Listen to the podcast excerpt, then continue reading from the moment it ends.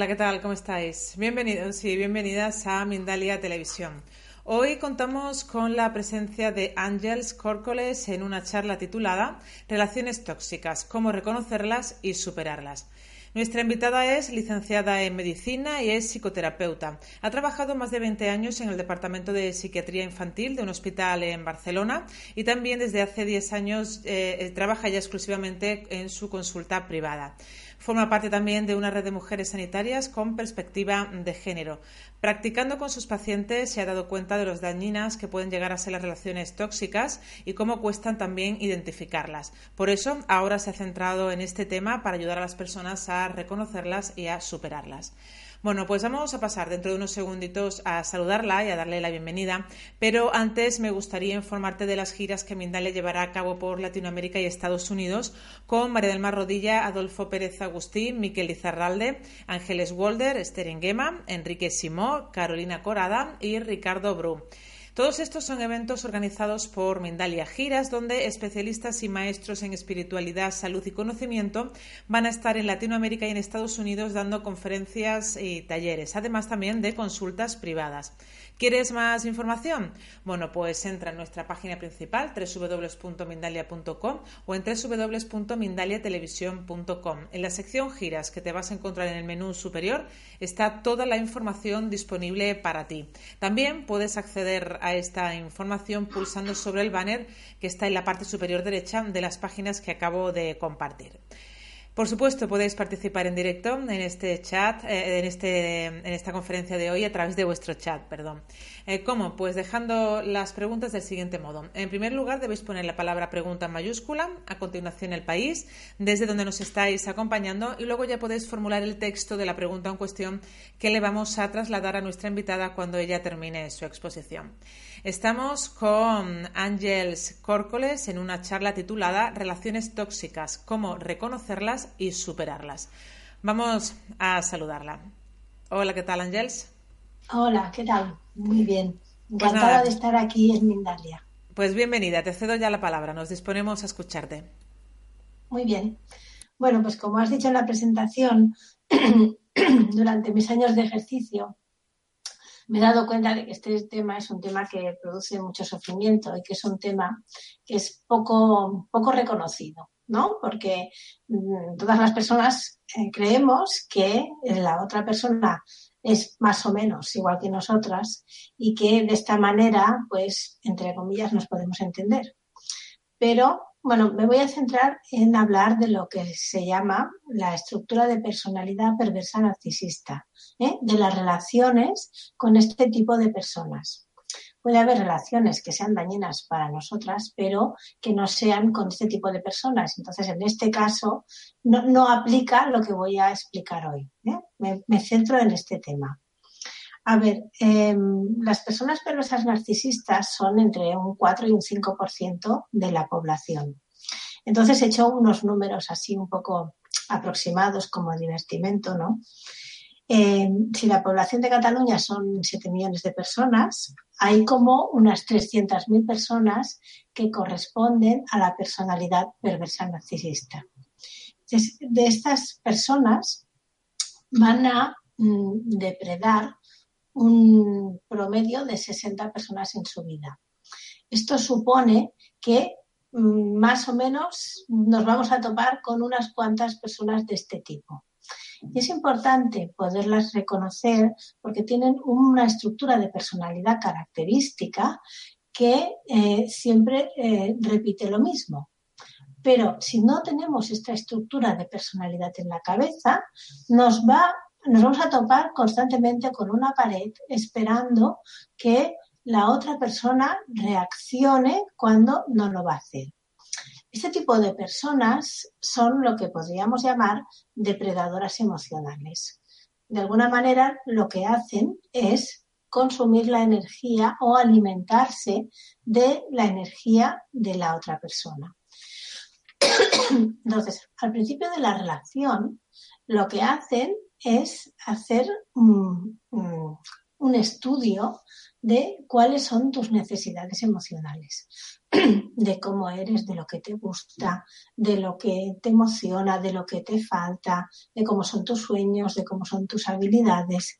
Y entonces esta persona lo que hace es mostrarse como un calco de todas estas situaciones, ¿eh? de todas estas aspiraciones, de manera que tú sientes o crees que has encontrado tu alma gemela, ¿eh? que la otra persona es el amor de tu vida, tu alma gemela, alguien con quien te entiendes a la perfección, que has tenido como mucha suerte. ¿Y qué sucede? que son relaciones que rápidamente al principio ¿eh? se establece como un vínculo. Es una relación que va muy rápido, muy rápido, muy rápido. Y esto es muy característico. En una relación, entre comillas, normal, eh, a la persona necesita un tiempo para conocer a la otra, ¿no? Y las cosas van más despacio. En este tipo de relaciones, no. ¿eh? Al principio es la velocidad es de vértigo. Y entonces, ¿qué supone? que tú eh, te enamoras de la otra persona muy rápidamente bueno, en realidad te enamoras de la imagen que te da la otra persona y tú muy rápidamente, eh, entre comillas, estás pillada de la otra persona, que puede ser un hombre o puede ser una mujer. Lo que sucede es que mm, debido al patriarcado es mucho más frecuente o digamos que la sociedad favorece que sean más hombres. Pero bueno, también hay mujeres de estas características. Entonces, una vez tú ya has realizado, ya te has enganchado emocionalmente a esta persona, em, empiezas a sentirte mal.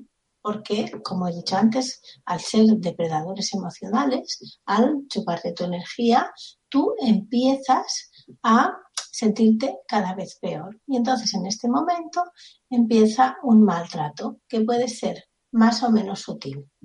Entonces, ¿qué, qué pasa?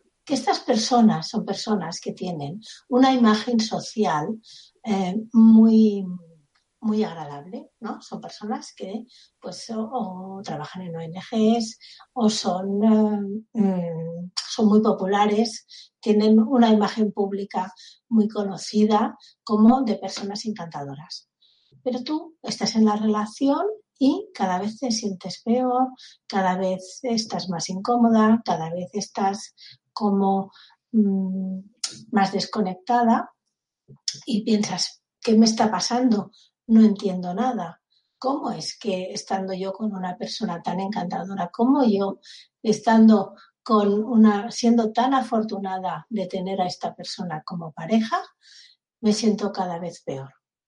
Y entonces aparecen mm, sutilmente las humillaciones, los malos, eh, los malos tratos más o menos evidentes. Muchas veces son mm, malos tratos muy sutiles que tú recibes, percibes, es como si te dieran un golpe bajo, pero tú no ves de dónde te viene el golpe. Y entonces te vas apagando, apagando, apagando y apagando. Em, este tipo de personas, las personas con personalidad perversa narcisista, suelen escoger, entre comillas, como víctimas a personas con mucha energía, con muchas cualidades, a personas muy brillantes, muchas veces a personas superdotadas, a personas empáticas. ¿Y qué sucede? Esta persona empática lo que hace es empezar a dedicarse a la otra persona, ¿no? empezar a intentar complacer a la otra persona, porque además suelen presentarse como víctimas, ¿no? utilizan Em, el hecho de haber tenido una historia más o menos difícil, más o menos desgraciada, para inspirar la compasión de la otra persona y hacerse cuidar. Y las personas empáticas, las personas sensibles, suelen sentir pena de estas personas y empiezan a cuidarlas y empiezan a, mm, sin darse cuenta, a someterse a ellas. Y aquí se establece un vínculo en el cual la persona que es eh, de alguna manera parasitada se va apagando, apagando y apagando. Muchas veces desde fuera se puede ver este, esta situación, ¿no? Se puede ver que es una pareja disfuncional. Y a veces, estando dentro de la relación, cómo ha habido esta idealización, sobre todo al principio, cuesta mucho darse cuenta de lo que sucede. Porque una de las cosas que está sucediendo es que la persona perversa narcisista empieza a mm, minar la autoestima de la persona que es víctima, sea hombre o sea mujer. Y empieza a decirle pues que lo que hace es inadecuado, que no tiene ni idea de nada, que, em, que no sabe hacer las cosas, que todo, que todo, que todo lo hace mal. Y estas personas empáticas, que suelen muchas veces cuestionarse a sí mismas, en, lugar de poder conectar con lo que sienten, lo que hacen es identificarse con estos mensajes que reciben de esta persona depredadora y en lugar de poder cuestionar lo que esta persona les dice, se lo creen. Y entonces empiezan a intentar cambiar su manera de ser para satisfacer las expectativas de la persona depredadora. Entonces, eh, son personas, las personas perversas narcisistas, que para sentirse bien necesitan de alguna manera humillar o vejar a la persona que tienen a su lado. Y estas humillaciones o vejaciones pueden ser como directas o pueden ser sutiles. Es muy característico que los regalos que hacen sean regalos que cuando tú lo recibes, en lugar de estar contenta por el regalo que has recibido, eh, te dejen un sabor agridulce, ¿no? Por ejemplo, que sea un regalo mm, muy caro, ¿no? Cuando tú en realidad ese dinero lo podrías haber utilizado para otra cosa, ¿no? Muy caro, quiero decir exagerado, ¿no? Pueden, pueden regalarte un bolso de 1.200 euros y tú esos 1.200 euros los necesitarías, bueno, con ese dinero pasarías dos meses a lo mejor, ¿no? Entonces te quedas así como sorprendido. Y, o te puede regalar una cosa que a ti te gusta mucho, ¿no? Por ejemplo, no sé, un jersey, pero el jersey ese te lo regala de un color que tú aborreces. Con lo cual te sigues quedando como chocado, ¿no? O sea, este jersey me gusta mucho, pero de este color a mí me sienta mal y no me lo voy a poner siempre hacen sentir a la persona que recibe el regalo de una manera em, como eh, incómoda. Y además, de cara a los demás, si protestas o dices, oye, es que esto no me ha gustado, la imagen que das es la imagen de una persona insatisfecha que no sabe valorar lo que se está haciendo por ella. Porque, como he dicho antes, la imagen que dan estas personas es una imagen de que son muy cuidadoras, de que están por su pareja, pero en realidad, de puertas adentro, lo que sucede en casa es muy distinto a lo que se puede ver, digamos, de cara a la galería. Em, bueno, luego se establece lo que se llama el círculo vicioso del maltrato. El círculo vicioso del maltrato es que yo te trato, te trato mal, hay un conflicto y eh, después de este conflicto te voy a prometer que esto no va a suceder nunca más, que tú eres la persona de mi vida, la persona víctima, mm, digamos que baja, afloja, pasa un tiempo y luego se vuelve a producir otra vez la situación de maltrato. Pero es un círculo vicioso, porque si el maltrato fuera excesivo, la persona víctima no lo aguantaría y se iría. Sin embargo, cuando hay esta dosificación del maltrato, la persona víctima se queda y mantiene la relación. Pero ¿qué está sucediendo? Sucede que las personas no estamos, em, digamos, programadas para poder ver las malas intenciones de otra persona. Eso por un lado. Por otro lado, la persona que está víctima de esta situación, como se ha acostumbrado a no escuchar lo que siente, sino a, actuar en función de lo que le dice la persona perversa narcisista, no hace caso de las señales que recibe su cuerpo. Y entonces, en lugar de poder conectar con su malestar y darse cuenta de que no se siente bien en esta relación, lo que hace es mantener la relación. ¿Por qué? Porque la persona perversa narcisista lo que le dice a la otra persona es que si no aguanta es porque es débil, que si no aguanta es porque eh, es inmadura, que si no aguanta es porque no tolera las pequeñas frustraciones de la vida. Y esto en realidad no es así. De todas maneras, fijaros que eh, ya en la Biblia tenemos la, el mito de Caín y Abel, que bueno, ya sé que no es una relación de pareja, pero en el mito de Caín y Abel son dos hermanos y un hermano, eh, Caín, mata a Abel porque tiene mucha envidia de él. Eh, la importancia de, este mito es decirnos que a veces personas que son muy queridas por nosotras y personas que pueden ser muy allegadas a nosotras nos pueden hacer mucho daño y que también tenemos que protegernos de ellas.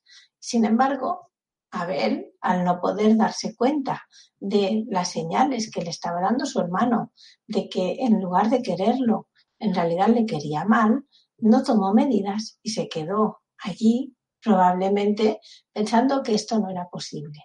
Bueno, pues esto es muchas veces lo que le sucede a la persona víctima de, estas, eh, de este tipo de relaciones.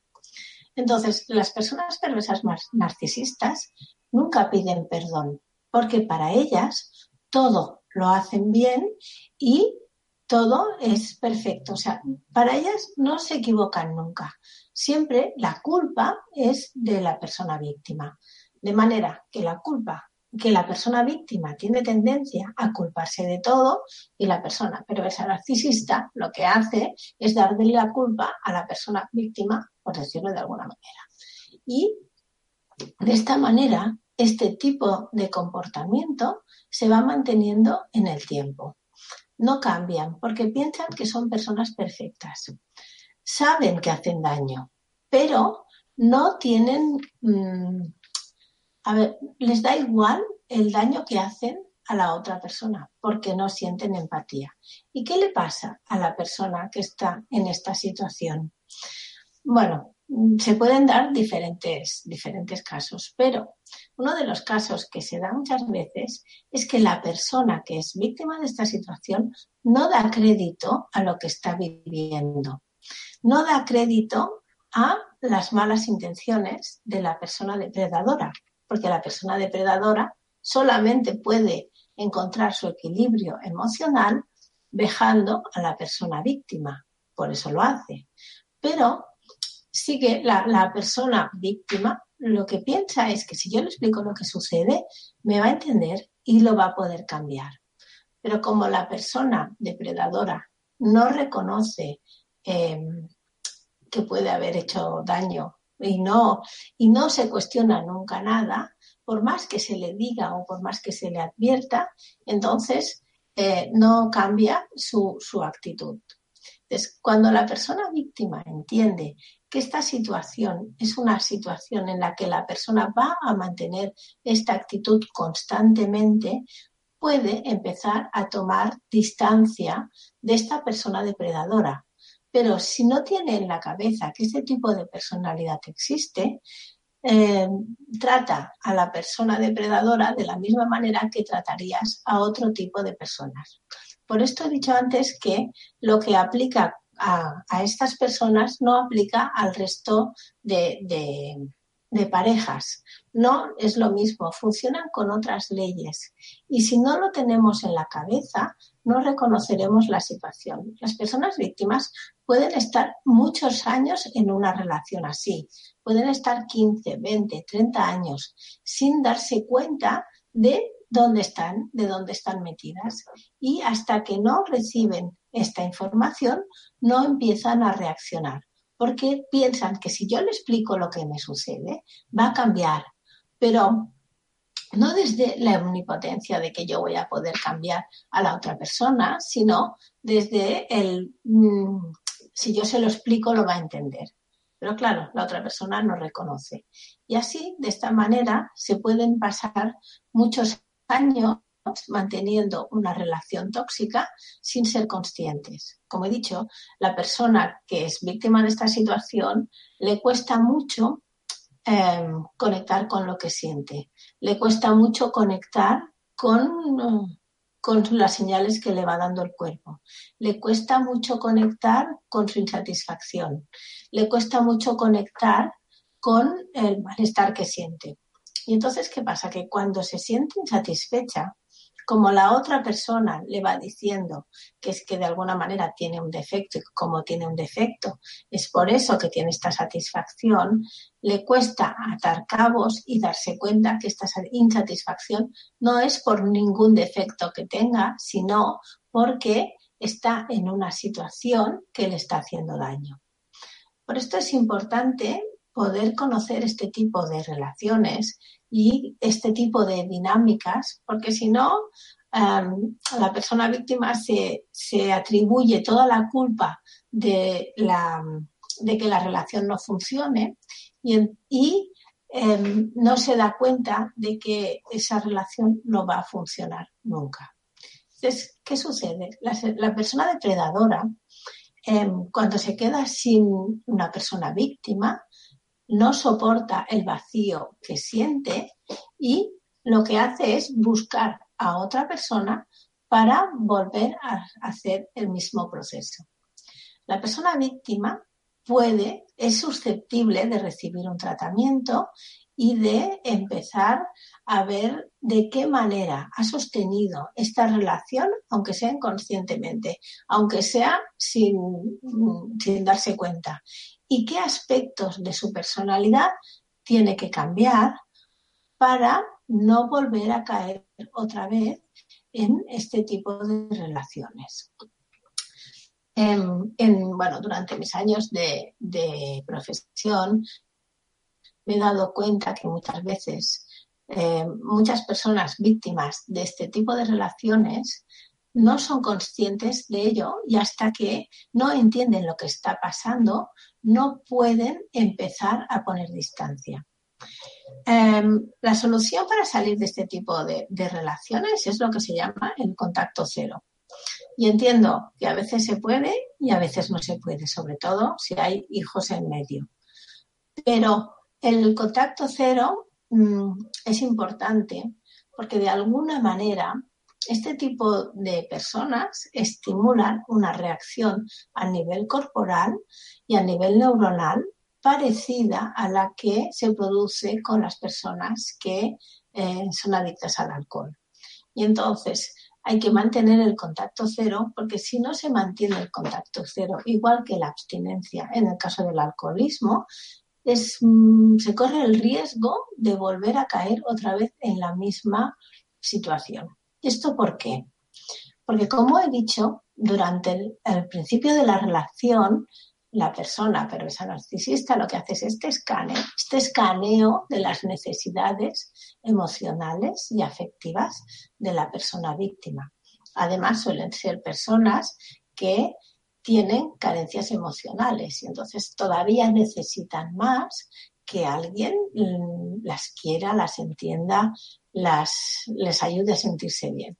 Entonces, al presentarse como eh, justamente la persona ideal que necesitan, se produce un enganche o una fijación a la idealización de esa persona.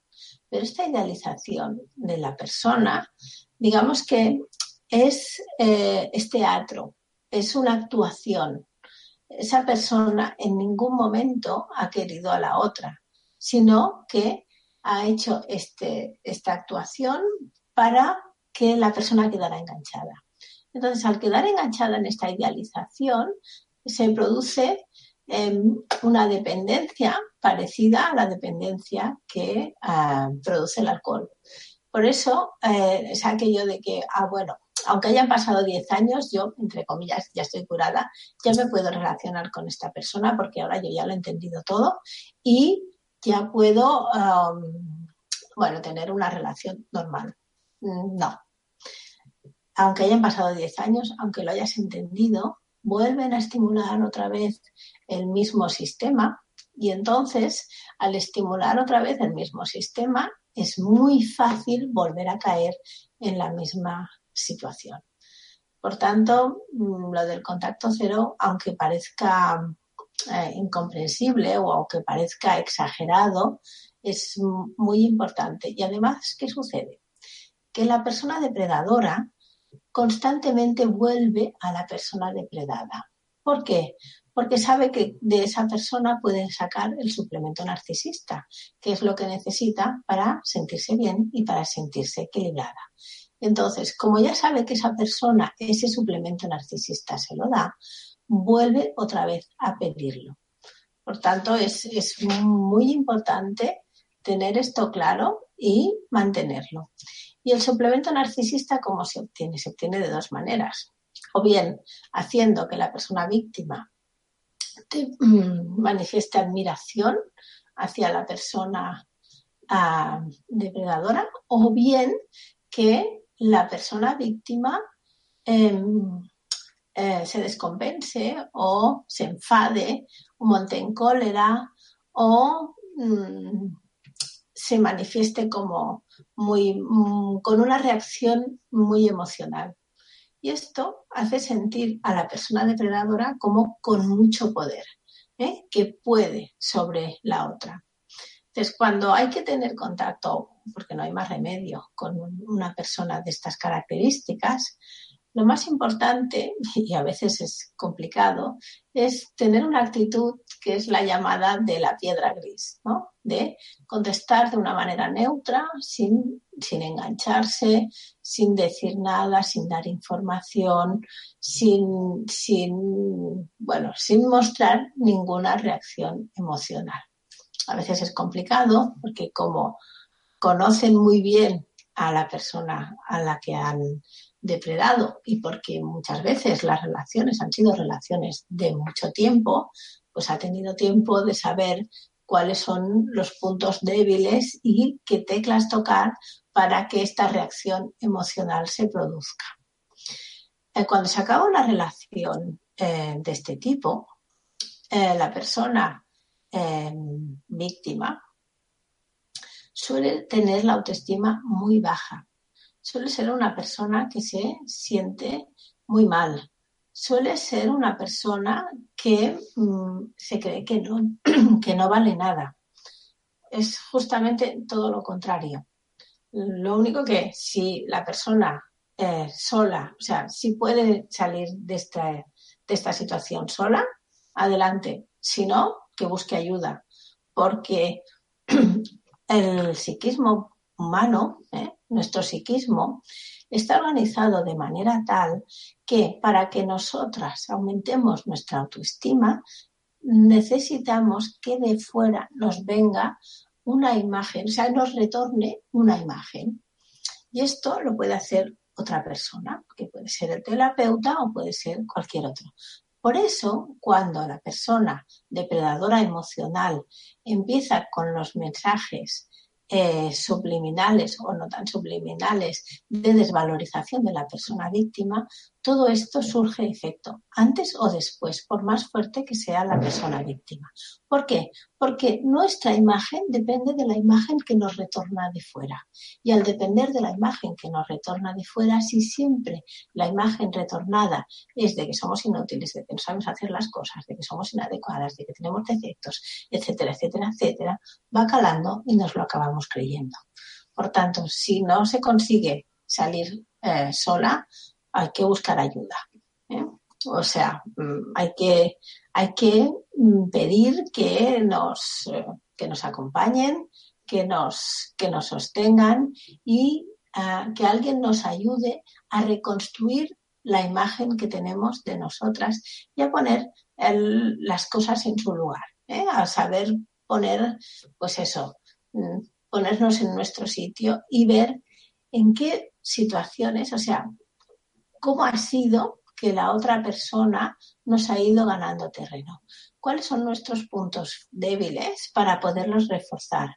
¿Qué es lo que, a qué aspecto de nuestro carácter ha hecho que sostengamos esta situación y que no la hayamos podido reconocer?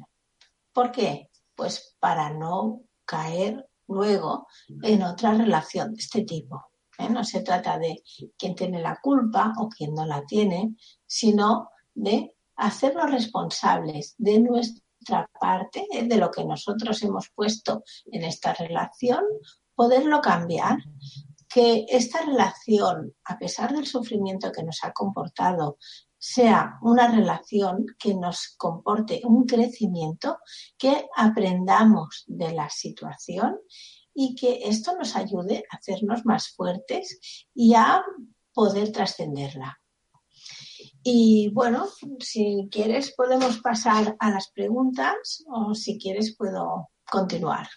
Venga, pues estamos ya en tiempo de preguntas. Vamos a darle paso a esa ronda de preguntas, pero antes me gustaría volver a recordarles a todos las giras que estamos organizando por Estados Unidos y por Latinoamérica con especialistas como María del Mar Rodilla, Adolfo Pérez Agustín, Miquel Izarralde, Ángeles Walder, Esther Engema, Enrique Simó, Carolina Corada y Ricardo Bru. Todos estos son eventos organizados por Mindalia Giras, donde especialistas y maestros en espiritualidad, salud y conocimiento van a estar en Latinoamérica y en Estados Unidos dando conferencias, talleres y también consultas privadas. ¿Quieres más información? ¿Te interesa? Bueno, pues entra en nuestra página web www.mindalia.com o en www.mindaliatelevisión.com. En la sección giras que está en el menú superior vas a encontrar toda esta información. También la encontrarás si pulsas sobre el banner que está en la parte superior derecha de estas mismas páginas. Bueno, pues Ángeles, vamos a pasar a esa ronda de preguntas. Muy bien. Bien, pues eh, nos dicen desde Guatemala, Andrea, ¿qué consejos darías para no crear dependencia emocional en una pareja cuando está comenzando esa relación? Mira, mira, primero, eh, mm, no abandonar las amistades. ¿Por qué? Porque una de las cosas que hacen estas personas es eh, boicotear las relaciones que no, las otras relaciones que tú tengas, ya sea con la familia, con amigos, con compañeros de trabajo. Entonces, a ver, no se trata de que estés siempre con los amigos, pero que mantengas contacto con personas importantes para ti. ¿Por qué? Porque si mantienes contacto con estas personas y ven cosas raras en la relación, si son amigos íntimos o amigos más o menos cercanos, te van a avisar y te van a decir, oye, que esto me parece raro o ya sea tu familia o ya sea los amigos, ya sea em, cualquier persona que sienta aprecio por ti. Esto por un lado. Por otro lado, para no caer en la codependencia, es importante que puedas conectar con lo que tú sientes. Primero, que conectes con lo que sientes. Segundo, que le des valor. Que si hay una situación en la que tú te sientes mal, puedas hacerte caso, puedas recoger este malestar, te puedas preguntar qué ha pasado, que me siento mal, por qué me siento mal, qué ha sucedido. Entonces, si tú planteas a la otra persona, oye, mira, es que esto que has hecho me ha molestado, y la otra persona te da la culpa de que te haya molestado algo, que te, que te salten todas las alarmas. Porque entonces muy probablemente estamos delante de una persona con este tipo de personalidad. Eh, puede ser que te pida perdón, pero que sea un perdón, em, ¿cómo te diría yo? Mm, porque han aprendido que hay que pedir perdón, pero que no sea una un reconocimiento de que, oye, disculpa, mira, si he hecho algo que te ha molestado, lo siento, no me había dado cuenta, o, o yo qué sé, o es que ese día estaba de mal humor y, estaba cruzado. ¿eh? Eso nos puede pasar. Entonces, intenta distinguir si este perdón es un perdón sincero y hay un propósito de enmienda o si es un perdón para seguir haciendo lo mismo. Si estas situaciones se repiten de manera sistemática, pregúntate qué está pasando, ¿eh? que te salten las alarmas. Y luego, a ver, la persona codependiente tiene la tendencia de, en lugar de satisfacer sus necesidades, satisfacer las necesidades de la otra persona y dejar sus necesidades de banda. Bueno, pues, a ver, y ahora tampoco nos vamos a ir al otro extremo de que solamente voy a pensar en mí y los demás que se mastiden. No, no es eso.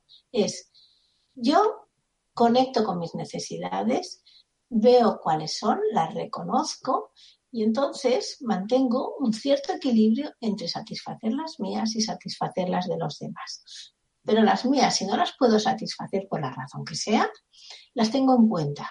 ¿eh? No me olvido de mis necesidades y hago, pues no sé, un 50, bueno, nunca será un 50%, será un 40-60 o un 60-40 o, o será aproximadamente, pero las tengo presentes y les doy satisfacción en la medida de lo posible.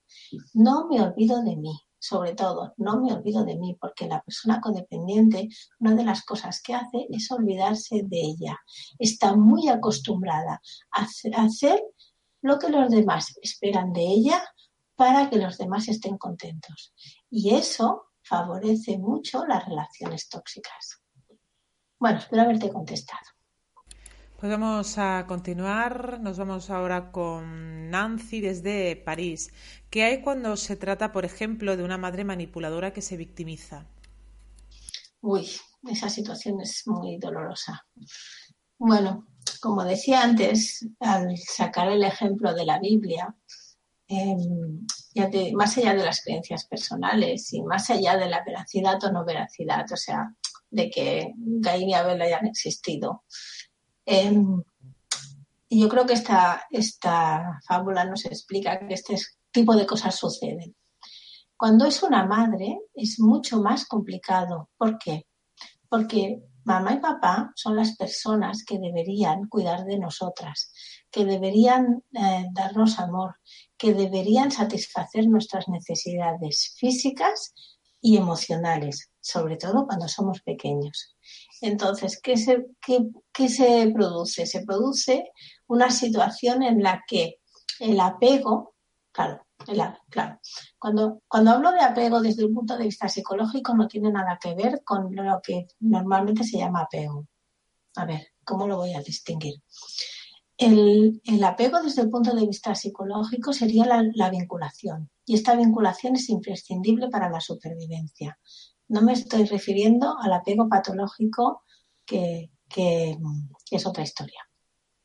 Cuando eh, la vinculación entre los hijos y la madre se produce y la madre, en lugar de satisfacer estas necesidades, lo que hace es manipular a la madre o el padre, pero es más doloroso en el caso de la madre, manipular las necesidades emocionales del hijo para que el hijo o la hija satisfagan sus necesidades narcisistas, cuando esta madre ve a los hijos o las hijas como una prolongación de ellos, se produce una distorsión dentro de la persona y cuesta más mm, tener relaciones sanas. Entonces, en el caso de las de que sea tu madre la persona con esta personalidad, tendrás que valorar qué tipo de relación puedes tener.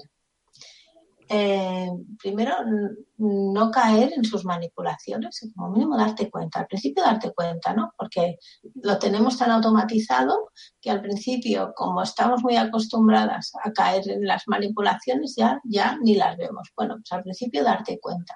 Una vez te hayas dado cuenta, en la medida de lo posible, intenta no caer en las manipulaciones. Y luego busca qué distancia puedes mantener con, con qué frecuencia puedes verla, qué es lo que, de qué manera puede, qué tipo de relación puedes establecer con ella en la que tú te sientas cómoda. Y esto es diferente para cada tipo de persona. O sea, que cada persona, hay personas que dicen, bueno, mira, pues yo, si voy una vez al mes a comer con mi madre, estamos bien. Y otras personas que dicen, no, no, es que yo no tolero ni hablar cinco minutos por teléfono. Y esto ya, cada persona es distinto pero eh, en el caso de que sean los progenitores es mucho más doloroso. Pero es que cuando son los progenitores, de alguna manera hacen que el niño o la niña se acostumbre a satisfacer las necesidades de los padres, las necesidades emocionales. ¿Y qué sucede? Que con más facilidad puede tener relaciones tóxicas. Por tanto, mm, estate atenta, ves con cuidado. Siguiente pregunta. Bien, pues nos vamos ahora con Tere desde México. Cuando se tienen lazos de sangre muy, muy estrechos con una persona perversa narcisista, ¿Cómo se pueden poner límites y distancia?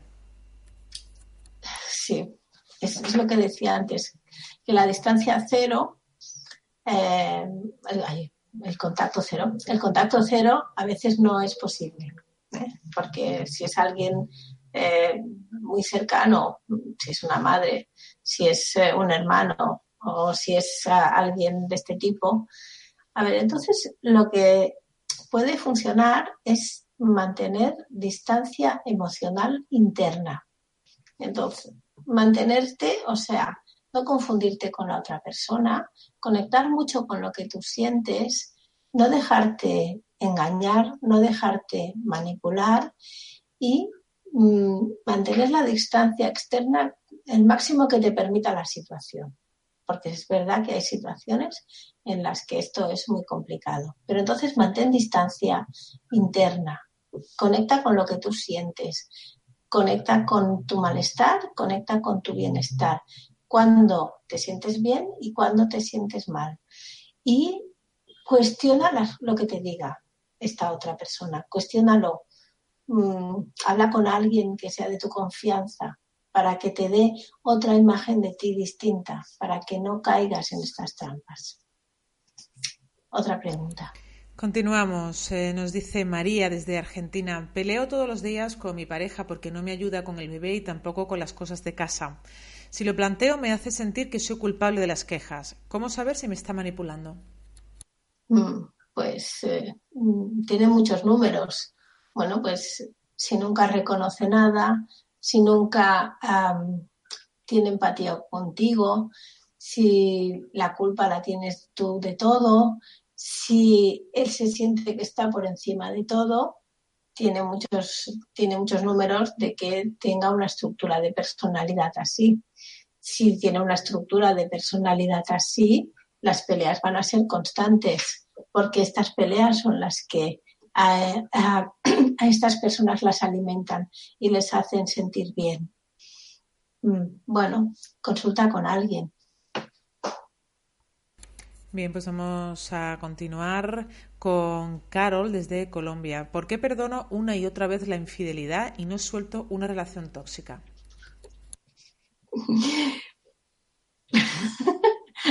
no sé, Carol.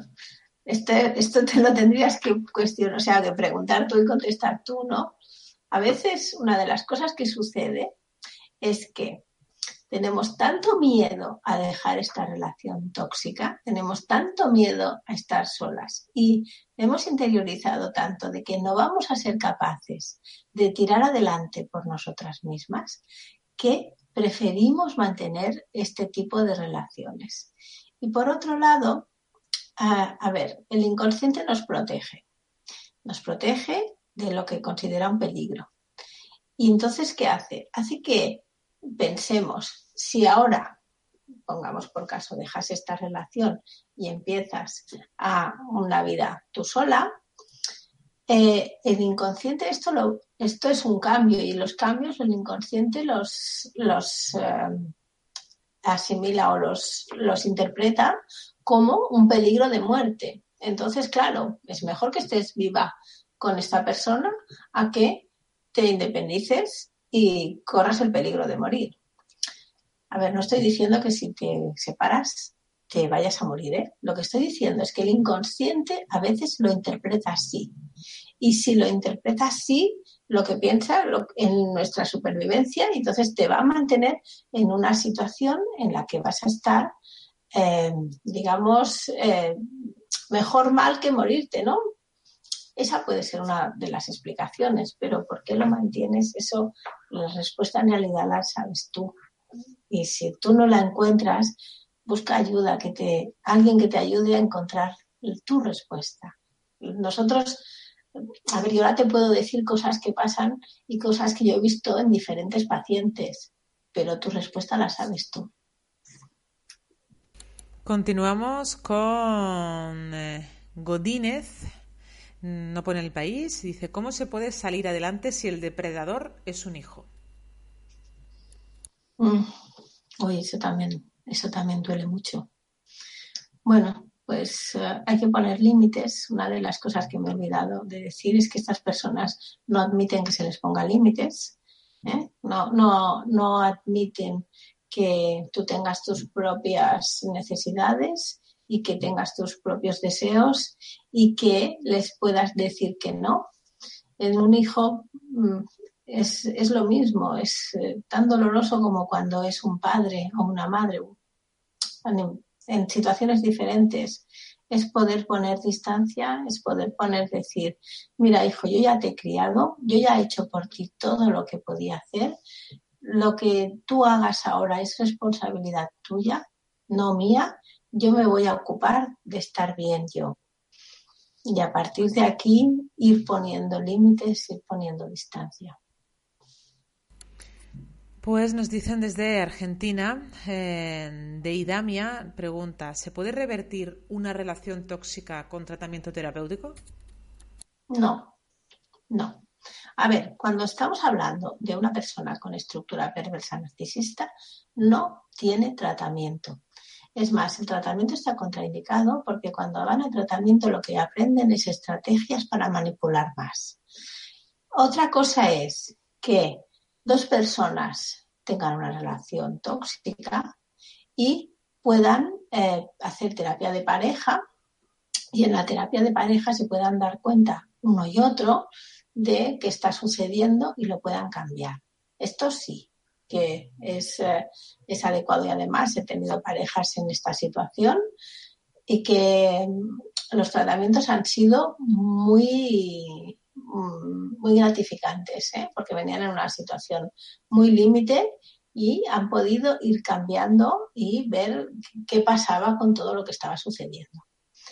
Pero si estamos hablando de una relación tóxica con una persona perversa narcisista, no tiene tratamiento. El único tratamiento o la única solución es poner distancia, dejar esa relación. No hay otra. Yo sé que esto es como un poco Mm, descorazonador, pero es que esta estructura no cambia. ¿eh? No tienen tratamiento, no se les puede ayudar. Entre otras cosas, no se les puede ayudar porque como ellos no sufren, como no pueden cuestionarse nada, como para ellos todo lo hacen bien, pues mm, los terapeutas no podemos entrar y no podemos ayudarles a que hagan los cambios que necesitarían hacer para tener una relación armónica con otra persona. Pues vamos a continuar eh, con Alma. ¿Qué me aconsejas eh, cuando mi pareja siempre usa a los hijos para chantajearme? Mm. Sí, esta es otra de las situaciones. Pues mira, lo que te aconsejo es que él no se dé cuenta de que te está, de que te está doliendo. Si ve que en ti esto no tiene ningún efecto, dejará de hacerlo. Eh, entiendo que te duela, ¿eh? Pero no muestres ese dolor, lo que te decía, la piedra gris. No muestres ninguna reacción. Mm, intenta que no se dé cuenta de ello y entonces eh, con los niños haz lo que puedas. Mm, no sé si he contestado tu pregunta. Continuamos. Eh, nos, dice eh, Carla desde España, ¿existe relación tóxica de madre a hijos? ¿Cómo sobrellevar esta situación? Entiendo que la pregunta quiere decir que la tóxica es la madre, ¿eh? Sí. Sí, vale. Eh, ¿Cómo sobrellevar esta relación? Es lo que he dicho antes, intentando poner la distancia um, con la que tú te sientas cómoda.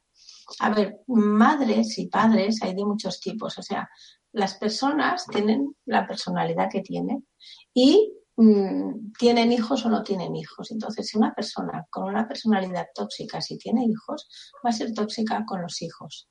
Lo digo porque muchas veces tenemos a la familia idealizada y Mm, pensamos que como es mamá o como es papá, pues no podemos tomar distancia o no podemos hacer según qué cosas.